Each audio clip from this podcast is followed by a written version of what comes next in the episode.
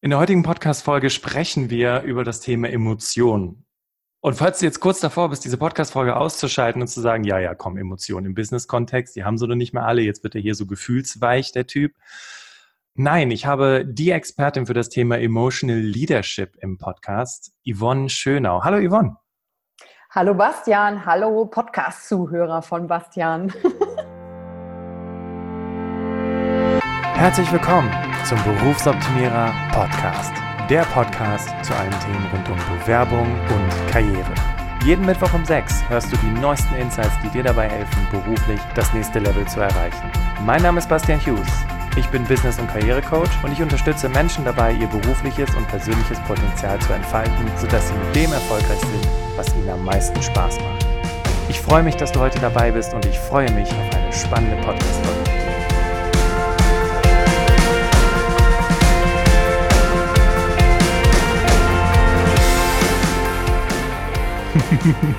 Bevor wir einsteigen, kleine Information für dich. Ich weiß nicht, ob du es schon mitbekommen hast beim Podcast, wenn ich Podcast-Interviews mache, dann ist der erste Teil immer über die Person und der zweite Teil des, des Interviews handelt vom Fachthema. Das heißt, wenn du Yvonne schon kennst oder einfach sagst, du, ich vertraue darin, dass Yvonne das, was sie sagt, dass das auch Hand und Fuß hat, dann kannst du jetzt auch direkt in die nächste Folge springen. Oder wenn du Yvonne unbedingt kennenlernen möchtest, dann bleib auf jeden Fall dran. Ja, aber bevor wir einsteigen in Yvonne und wer Yvonne ist, kommt hier erstmal die offizielle Anmoderation. Als Head of Training Worldwide eines internationalen Direktvertriebs ist sie für die Führungskräfteentwicklung in elf Ländern verantwortlich. Zudem schult sie von KMU, also kleinen und mittelständischen Unternehmen, bis zum DAX-Konzern Mitarbeiter und Führungskräfte im Emotional Leadership. Ihre Vision ist es, Menschen sich selbst näher zu bringen, damit jeder ein erfülltes Leben leben kann und sich zu anderen Menschen verbunden fühlt. Emotionen spielen dabei die entscheidende Rolle, denn wenn wir den Zugang zu unseren Emotionen und den Umgang damit finden, können wir uns leicht mit anderen Menschen verbinden, egal wo sie herkommen. Also ich bin schon ganz schön emotional berührt hier. Also ich schon gerade die Pumpe. Sehr gut, Bastian, sehr gut. Cool. Yvonne, ähm, bevor wir einsteigen, magst du uns vielleicht mal erzählen, ich meine, du bist ja jetzt die Expertin für Emotional Leadership, aber als das alles angefangen hast, vielleicht so die, die Kindheit, kannst du dich noch daran erinnern, was du als Kind mal werden wolltest? Als Schauspielerin. Schauspielerin. Das kann ich sofort sagen, weil ich war immer der Entertainer auf Familienfeiern. Ich konnte diverse Fernseh-Comedy-Sachen nach einmal angucken, auswendig. Ich fand es mega, auf der Bühne zu stehen. Ich denke mal, damit war ich auch oft nervig. Weißt du, so ein Kind, das sich immer in den Vordergrund drängen muss. Aber auf der anderen Seite, ich habe das oft gemacht, weil mir andere Leute oft dann immer zu langweilig waren. Dann habe ich das so wissen, muss ich Show heißen. Ne? So, daran kann ich mich gut erinnern. Okay, das heißt, du hast äh, als kleines Kind, ich stelle mir jetzt mal vor, in so einem Prinzessinnenkostüm irgendwie so auf der Bühne gestanden und deine Performance vor den Eltern, den Großeltern an Weihnachten Prinzessin-Kostüm finde ich witzig. Ich weiß noch ein, also ich, diverse ähm, Ritte durch meine Bühnenauftritte. Ich glaube, das war in der vierten Klasse, da musste ich ein Gedicht zu Weihnachten aufsagen und dann, ich weiß noch, hatte ich eine weiße Strumpfhose an, so, so einen grünen Rock an Weihnachten, so eine weiße Bluse. Und danach habe ich mich mit einem Jungen aus meiner Klasse geprügelt. weil, ja, draußen, weil er hat mit Schneebällen geworfen, Katastrophe. Ich bin komplett, ich weiß noch, wie die Wut in mir hochgekocht ist, so gebrodelt und ja, habe ich mich schön im Weihnachtsdress äh, nach meinem wunderbaren Stille Nacht oder was auch immer ich gesagt habe, geprügelt und dann hieß es nur, Herr Schönau, Herr Schönau, Ihre Tochter ist draußen und prügelt sich. Also da kann ich mich noch entsinnen, wie es war, aber ich war ehrlich gesagt nie eine Prinzessin. Ich war schon die K aus äh, Dschungelbuch und ich war in der Grundschule ein Oktopus und musste, meine Mama hat ein Kostüm selber gemacht und kennst du noch, wenn man diese runden Klebedinger, diese Locherverstärker, die man auf, um die Löcher klebt, Papier, wenn das ja. in so einem Ordner ist, damit die Löcher nicht ausfransen. Ja, ja. Das waren meine Saugnäpfe. Boah. Die waren an dem Kostüm dran, übel. Dann war ich noch äh, Balu der Bär in mhm. so einem Maskottchenkostüm, hier oben mit den Ohren dran. Ich musste in dem Kostüm steppen mhm. und singen. Es mhm. war ein Highlight meiner schauspielerischen Karriere, kann ich nur sagen. Und, ähm, und dann war ich nochmal bei Michael Ende, irgend so eine Hexe oder nee, eine Spinne, eine Spinne. Ach, wie krass. Das Gauklermärchen, ja. Also Nee, ich hatte, wenn ich jetzt das so Revue passieren lasse, ja, hatte ich ja unglaublich sympathische, tolle Rollen. Ja, ja, klar. Jedes Mädchen träumt von Da, da der sich alle reißen vor allem, ne? Also, was, was warst genau. du, als du damals diesen, diesen grünen Rock und diese weiße Bluse getragen hast? Ein Weihnachtself oder was, was, was bist du? Ich kann, ich kann mich an den Hintergrund gar nicht mehr so genau erinnern. Ähm, was, ich war es auf jeden Fall, es war nicht Teil des Krippenspiels. Es war einfach separat. Die Kinder wurden gezwungen, was aufzuführen. Ich weiß nicht, wie das lief. Mhm. Also kein Elf, sondern ich war einfach ein liebes, süßes, kleines, nettes Mädchen, was ganz unschuldig im grünen Röckchen vorne steht und sich danach prügelt. So. Aber es war nicht sowas wie, Herr Schöner, Ihre Tochter prügelt sich schon wieder, sondern nein, es war, nein, Ihre nein. Tochter prügelt sich. Also du warst schon nett. Genau, das war, das war das erste Mal, ähm, dass ich das gemacht habe. Und das ist meine, und deswegen kommt auch das Thema Emotionen da rein. Ich kann mich an diesen Moment noch so genau erinnern. Das war im Gemeindezentrum der Stadt Wülfrath am Pütt mhm. davor, weil die Emotionen so krass waren in dem Moment. Und alles, was mit Emotionen verknüpft ist, wenn du dich ja in Filme mal reindenkst, an welche du dich erinnern kannst, sind das immer die, die dich emotional mitgenommen haben. Und so ist das, und das denke ich, kann jeder Zuhörer bestätigen, auch wenn du so schön anmoderiert hast, äh, Emotionen, das lassen wir mal weg. Emotionen sind ja so knallharter Scheiß. Und deswegen kann ich mich an diese Sache so erinnern, weil das war ein sehr wütender Moment. Ich kann mich noch erinnern, wie die Hitze in mir hochgekommen ist und so. Und deshalb ist er noch so präsent, ja. Ja, ja, also ich kann es äh, mir sehr gut vorstellen. Und ich finde es immer lustig, dass wir Menschen es versuchen zu vermeiden, zu sagen, du darfst nicht Gefühle zeigen, du musst hart sein, gerade wir Jungs, ne? Du musst stark sein ähm, und, und können es dann halt häufig auch gar nicht teilen. Ne? Also ich habe auch ganz, ganz häufig miterlebt, wenn du Menschen gefragt hast, ähm, was ist das für ein Gefühl in dir? Dann kommt alles Mögliche, nur halt kein Gefühl. ja, und die können das nicht benennen. Ist aber auch normal, weil ja. unsere Gesellschaft ja ähm, für Fabrikarbeiter noch ausgebildet ist, wenn du dir Schulsystem und so weiter anguckst. Und deswegen ist es cool für jeden, der den Podcast hört, um sich dadurch natürlich zu sagen, okay, was sind eigentlich die Skills, die ich brauche, um mich da ja auch weiterzuentwickeln und wo geht es überhaupt hin mit Digitalisierung und so weiter. Und ähm, deswegen ist es genau das Richtige. Wir kommen halt aus dem falschen oder aus einem Umfeld, was noch nicht dafür gemacht war und jetzt plötzlich brauchen wir aber die Skills und dann sind einige natürlich überfordert, ist doch, ist doch logisch, weil ja. kenne ich nicht, woran soll ich mich orientieren? Ne? Ja, absolut. Aber wo du gerade von Schulsystem gesprochen hast, wie ging es denn für dich weiter? Also nach der Karriere auf der Bühne im grünen Kostüm, ähm, hast du wirklich eine Schauspielerin-Karriere angefangen? Du, ähm, ich habe ein paar Schauspielkurse und alles, was man so an AGs nebenbei macht, gemacht in der, in der Schule. War natürlich auch im Ballett, ne? wie sich das für Mädchen gehört. Ja. Das war mir dann als Teenager irgendwann zu blöd. Äh, dann bin ich zum Hip-Hop und Jazz, Dance übergewechselt. War dann Klassiker bei uns auf dem Dorf, ist mal ja ähm, dann total ne? sich Abschluss zu bereiten, ob das bei dir auch so war. Kannst du das nochmal tanzen muss. Kannst du das nochmal wiederholen, bitte, weil es war gerade eine ja, Unterbrechung. ja, für die Abschlussklasse bin ich dann zur Tanzschule gegangen und ah. ich weiß nicht, ob das bei dir auch so war, dass man so ein paar Tanz lernen musste. War, war total, das bei dir auch so? Es war total im Trend bei uns in der Schule, aber ich war immer derjenige, der sich für einen Euro eine Cola gekauft hat und hinten in den Raum gesetzt hat und seine Cola gefühlt drei Stunden geschlürft hat, wenn die anderen da hm, lecker warm ist die dann schon geworden. Ja, ja. Ne? ich habe mich da gut aus der Affäre gezogen, ähm, weil das überhaupt gar nichts für mich war. Ne? Aber ja, hm, kenne ich. Also dann kennst du das, okay. Da, da habe ich dann alles mitgemacht mit Formationstanz. Ich fand das einfach alles immer mega. Mhm. Und dann habe ich nach dem Abi, also ich bin von der Realschule dann zum Gymnasium gegangen, nach dem Abi ähm, äh, mich an Schauspielschulen beworben, an staatlichen. Und äh, das, die haben aber so ein krasses Auswahlverfahren. Das sind irgendwie 1000 Plätze für acht Leute. Boah, krass. Und da ist meine Mutter mit mir dann nach München, Hannover und Essen. Da gibt es ja auch die Volkwangschule und da war ich nicht ready. Also da musst du durch, keine Ahnung, drei oder fünf Stufen durch, so ungefähr wie jetzt heute, wenn du beim Bachelor oder wo ein Foto kriegst oder eine Rose oder wie das alles heißt. Ja, und da bin ich immer nach der, in eins bin ich in die zweite Runde gekommen, aber das war krass, da ist nichts draus geworden. Nur ich wollte mich halt nicht einkaufen in so eine Schule, weil äh, wenn du genug Geld hast, kommst du überall rein. Das war irgendwie ein Konzept für mich, das hat nicht gepasst. Und dann mhm. der Weg zur Werbung gegangen. Dann habe ich eine Werbekauffrau-Ausbildung dann angefangen in Düsseldorf. Das war das. Ja, jetzt, jetzt, äh, bevor wir darüber sprechen, die äh, Ausbildung zur Werbekauffrau, war das, war das, ähm, Weil wir sprechen heute über Emotionen, dann lass uns doch mal die Emotionen ansprechen. War das, war das hart für dich, einzugestehen, okay, das mit der Schauspielerei wird nichts, ich gehe in die Werbung? Volle Kanne, das war ja wie ein Traum. Ne? Und ich war ja nicht gewöhnt, mit so einer Art Niederlage umzugehen. Ich war eine sehr gute Schülerin, ab der vierten Klasse vorher nicht so. Und bis auf Mathe und Physik ähm, sind mir alle Dinge sehr leicht gefallen in der Schule. Und da bist du nicht so resistent, was Niederlagen angeht, wenn alles leicht ist. Ja, ähm, und dann war ich im Schauspiel auch immer in diesen Laienkursen mit einer der Besten. Das ist mir halt alles leicht gefallen. Und plötzlich bist du in einem größeren Becken von Fischen und plötzlich bist du nicht mehr die Beste. Und was da emotional mit mir passiert ist, da habe ich gemerkt, was so Stress und Druck mit mir selber macht. Weil ich kann mich noch entsinnen, dass ich körperliche Schmerzen hatte vor Aufregung.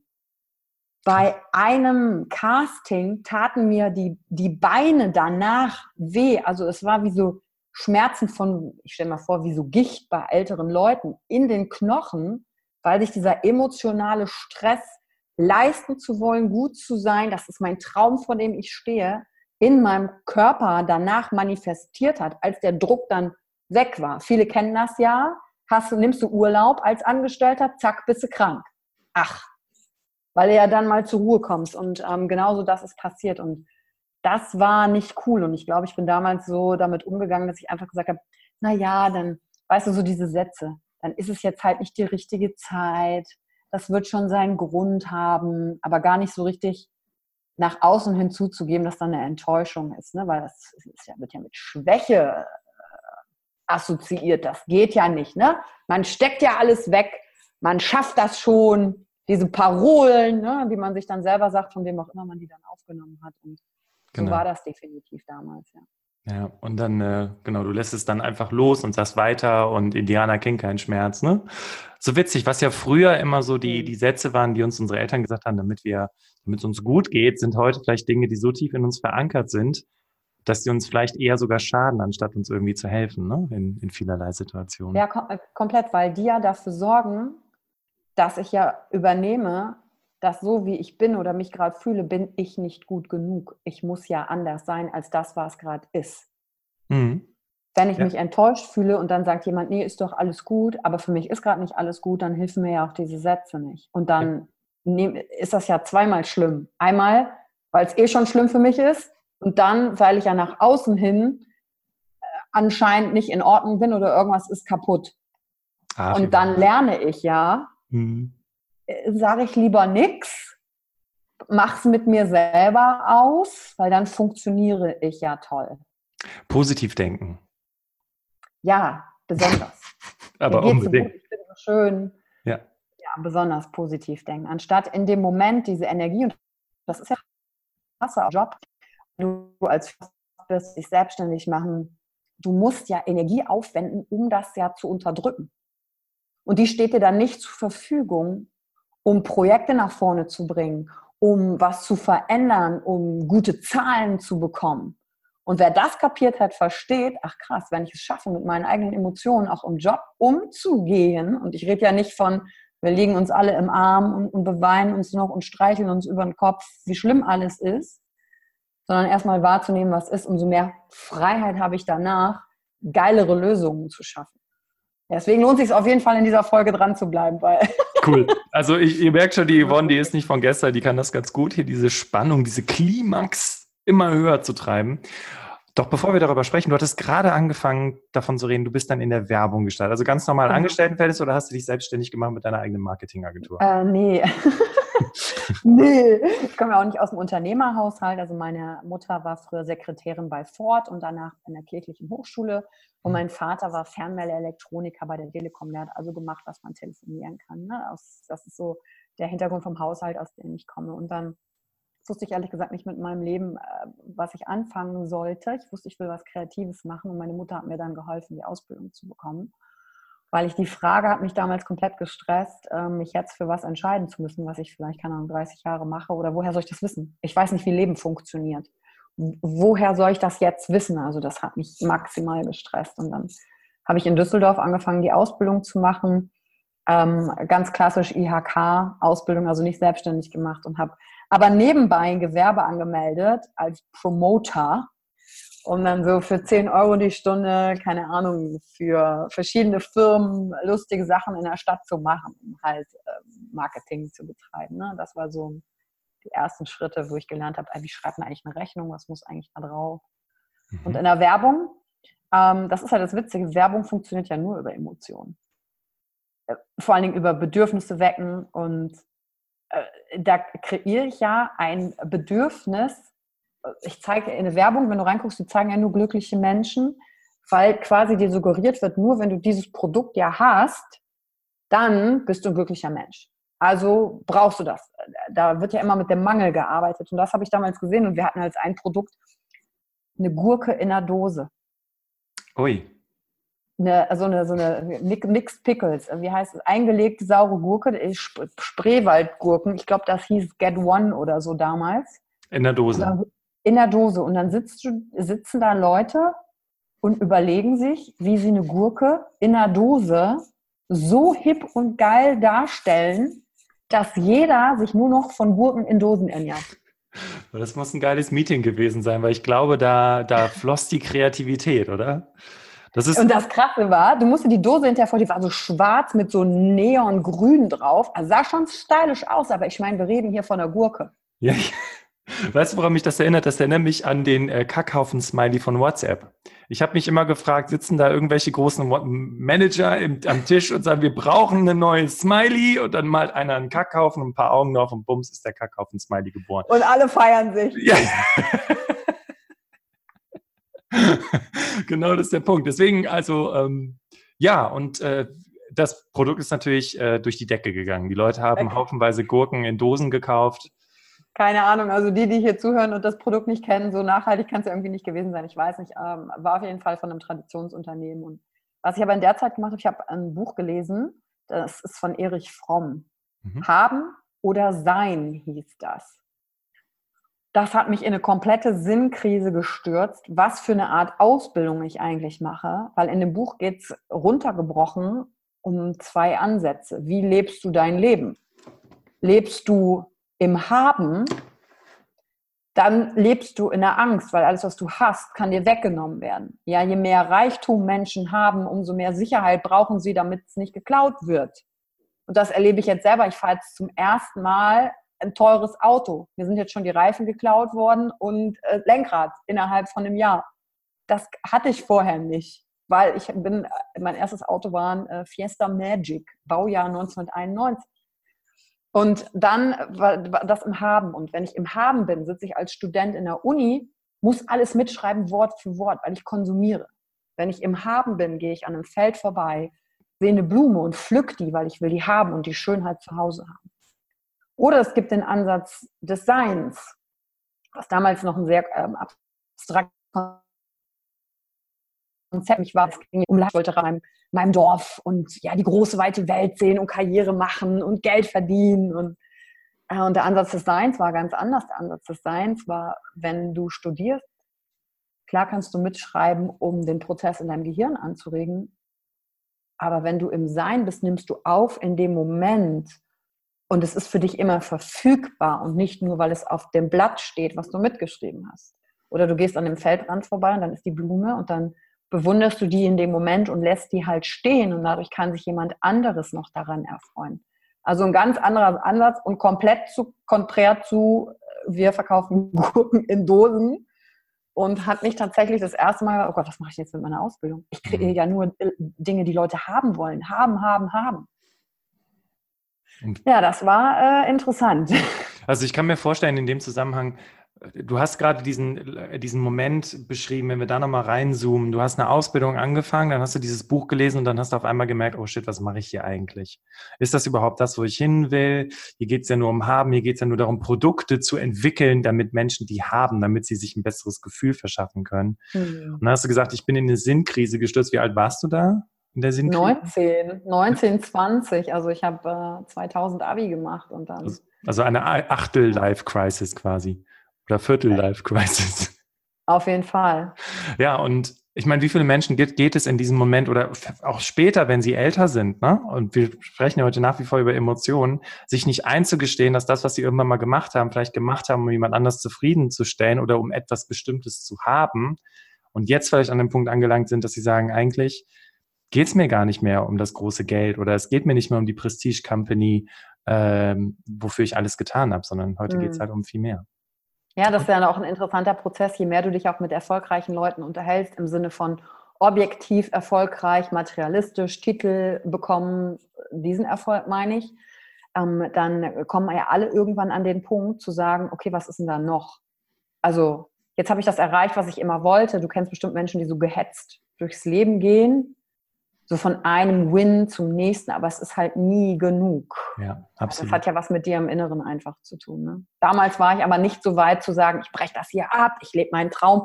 Keine Ahnung, was mein Traum ist oder war oder weil ich kannte ja nur dieses Konzept, du brauchst auf jeden Fall eine Ausbildung.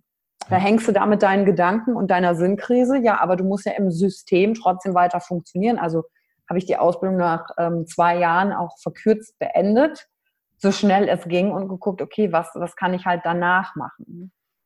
Und wie ging es dann, wie dann weiter? Weil wenn wir uns jetzt den Weg anschauen, zu wo du heute bist, angefangen mit Schauspielerin wolltest du werden und heute stehst du auf internationalen Bühnen. Vielleicht so im, im Schnelldurchlauf, wie ging es dann weiter? Wie kommt man dahin? Ähm, ich wusste, ich will was Kreatives machen, bin dann in der Werbeagentur weitergeblieben, aber nach München gezogen und habe dann eine Junior-Texter-Ausbildung gemacht. Dann habe ich aber gemerkt, okay, da sitze ich ja aber den ganzen Tag nur vom Bildschirm und habe keine Interaktion mit Leuten. Dadurch habe ich mich eher kennengelernt und wusste, ich brauche was mit Interaktion mit Leuten. Also ich bin so quasi Etappe für Etappe vorangegangen, um zu gucken, wer bin ich denn überhaupt? Weil du hast ja keinen Plan. Irgendwie denkst du, oh, ich habe jetzt einen Führerschein, ich weiß alles, aber eigentlich merkst du dann hinterher, du weißt dann nichts. Also gut oder schlecht, das ist einfach so, wie es ist. Ne? Und dann habe ich gedacht, okay, ich wusste, ich würde gern mehr haben im Leben, konnte aber nicht beschreiben, was ist denn dieses mehr? Und ich rede ja auch schon wieder vom Haben. Ähm, ich war noch sehr so im Außen überlegt, ja, ich will gerne Erfolg und ich, ich sehe irgendwie den Sinn darin nicht. Ich habe mal in meiner Ausbildung tatsächlich gemerkt, weil ähm, ich hatte drei Chefs und der, der für mich zuständig war, ich habe nicht wirklich was von dem gelernt. Also ich saß die ganze Zeit am Empfang, habe in der Schule, in der Berufsschule alle Kurse belegt, die ich wollte und ich habe dem gesagt, nehmen Sie mich doch mal mit zu einem Pitch ich verstehe ja gar nicht, wie da funktioniert das hier mit Kunden, wie funktioniert das im kreativen Prozess. Und der war ja überhaupt nicht so interessiert am, an meinem Fortschritt. Und das war so ein Auslöser definitiv, der mich dazu gebracht hat zu denken, okay, krass. Stell dir mal vor, du bleibst für den Rest deines Lebens so angestellt, dann bist du immer abhängig von so einer Person wie diesem Chef. Und der ist ein netter Mensch gewesen. Es ging aber nur darum, wie bringt er mich weiter. Dann, dann kamen so diese Gedanken auf.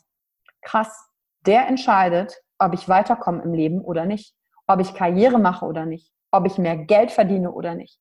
Der entscheidet, ob und wann und wie viel Urlaub ich nehmen kann oder nicht. Und das waren mir zu viele Unsicherheiten. Und ich dachte, okay, ist ja nur selber Chef werden. Aber wie geht das, wenn du nicht aus dem Haushalt kommst? Und dann habe ich mich entschieden zu studieren, weil ich dachte, gut, das kennst du von anderen. Studieren macht irgendwie Sinn, wenn du nach vorne kommen willst. Und dann bin ich an der Uni Duisburg-Essen gewesen, habe äh, Kommunikationswissenschaften und Philosophie und BWL studiert. Und bei BWL habe ich mir ganz schnell gesagt, so, das ist überhaupt nicht meins. Ähm, jetzt studiere ich ja wieder nur, was alle anderen studieren, dann kriege ich auch wieder nur das, was alle anderen haben. Und Kommunikationswissenschaft und Philosophie hat mich interessiert, weil es sich mit diesen schwierigen Fragen des Lebens beschäftigt hat. Also in der Philosophie die Ethik, was macht uns zum Menschen, sind die Dinge noch da, wenn wir gerade nicht hingucken, solche verrückten Fragen. Und ähm, in der Kommunikationswissenschaft, weil ich mich immer gefragt habe, warum missverstehen sich Menschen einfach? Warum hat mein Chef nicht mein Bedürfnis gesehen in Ausbildung? Was macht auch eine gute Führungskraft aus zum Beispiel? Und das war so der Hingang zu diesen, zu diesen Thematiken. Und während des Studiums, um das noch abzukürzen, wie der Werdegang war, habe ich tausend und einen Job gemacht, weil Studiengebühren, nicht genug Geld, ähm, von Promotion über, ich war bei einem Headhunter, ich habe ähm, für Thomas Sabo eine Shopleitung gemacht, ich habe bei Mercedes-Benz gearbeitet, also ich konnte in ganz viele verschiedene Dinge reingucken. habe mich aber in dieser Phase gefühlt wie jemand, der komplett nicht seinen Weg gefunden hat. Alle anderen sind erfolgreich. Ich war kein Teil von Lerngruppen, weil ich musste Geld verdienen. Ich hatte teilweise drei Jobs gleichzeitig, Ohrenpiepen, irgendwie mit Mitte 20 und gedacht, boah, immer mehr, mehr, mehr, mehr, weil irgendwie musst du ja die Rechnung bezahlen. Und dann so, da muss es doch einen Weg rausgeben. Und mich hat immer interessiert, warum machen Menschen das, was sie tun? Also immer, wenn ich die Gelegenheit hatte, mit Geschäftsführern oder Managern zu reden, habe ich gesagt, ja, erstens, wie sieht überhaupt dein Arbeitstag aus? Was machst du da eigentlich? Was macht denn eigentlich ein Manager? Da konnte ich mir nicht vorstellen. Und dann habe ich so wirklich gefragt, wenn du morgens aufstehst, was ist das Erste, was du tust, wenn du ins Büro kommst? Also was ist denn die aktive Tätigkeit? Weil das war alles so weit weg als Student. Und, schwer vorzustellen auch, ne? Total schwer. Das mhm. ist so ein Begriff, der einem nichts sagt. Und mhm. natürlich die zweite Sache, es wurde nie über Geld gesprochen. Also nie über Geld. Und da war die Arbeit in der, als Headhunter halt geil in der Personalberatung, weil da hast du die Anfrage gekriegt und da hast du gesehen, ach krass, ein Ingenieur nach dem Studium fängt so mit 45.000 äh, Bruttojahresgehalt an. Ach, aber ein Augenarzt, Privatklinik für Laser-OPs, 120.000 im Jahr. Also da, da wusstest du mal plötzlich auch einzusortieren, was verdienen eigentlich verschiedene Menschen in Jobs. Und das hat sich mir nie erschlossen, warum man nicht darüber spricht. Und was und die dann, vor allem tun, ne? gibt dir dann auch ein ja. gutes Bild. Ne? Was muss ich denn tun, um Augen, Optik, Dingens, Kirchen, Laser, Mensch zu werden? Zu sein. Ja, genau. Und ja. auch mit denen dann darüber zu sprechen.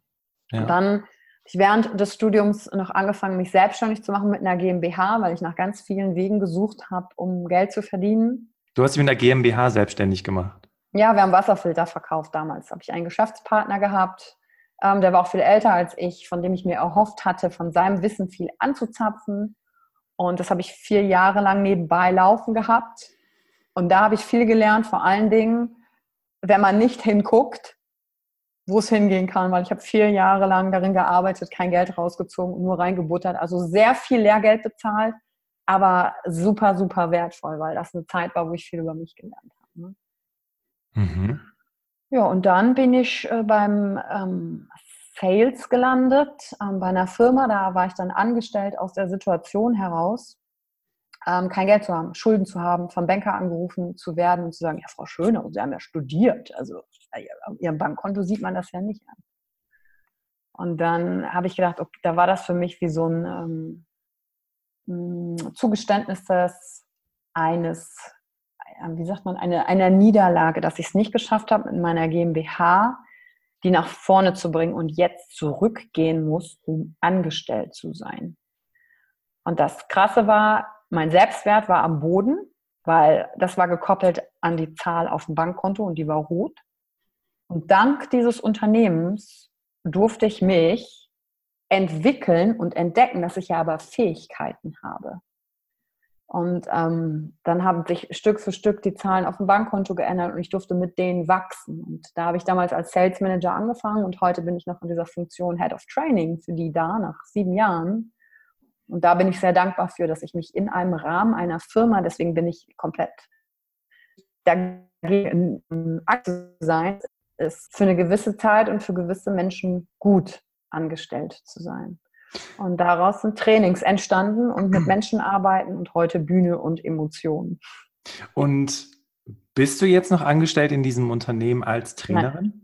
Ah, okay. Das heißt, du bearbeitest, arbeitest jetzt mit denen quasi auf selbstständiger, freiberuflicher Basis zusammen und bist Trainerin für die. Ja, genau, schon seit 2014, Aha. weil ich bin damals, ähm, hatte ich die Chance, nach Shanghai zu gehen und dann habe ich meinen Angestelltenjob gekündigt und hatte natürlich wieder Ängste und habe gedacht, oh Gott, fremdes Land, fremde Sprache, fremde Kultur, wie verdiene ich Geld, äh, Abhängigkeit. Und dann haben die mir die Chance halt ermöglicht gehabt, als Freelancer für die zu arbeiten und Webinare zu halten. Und da war ich schon im Training die ganze Zeit, für die ja auch unterwegs, konnte viele Dinge ausprobieren.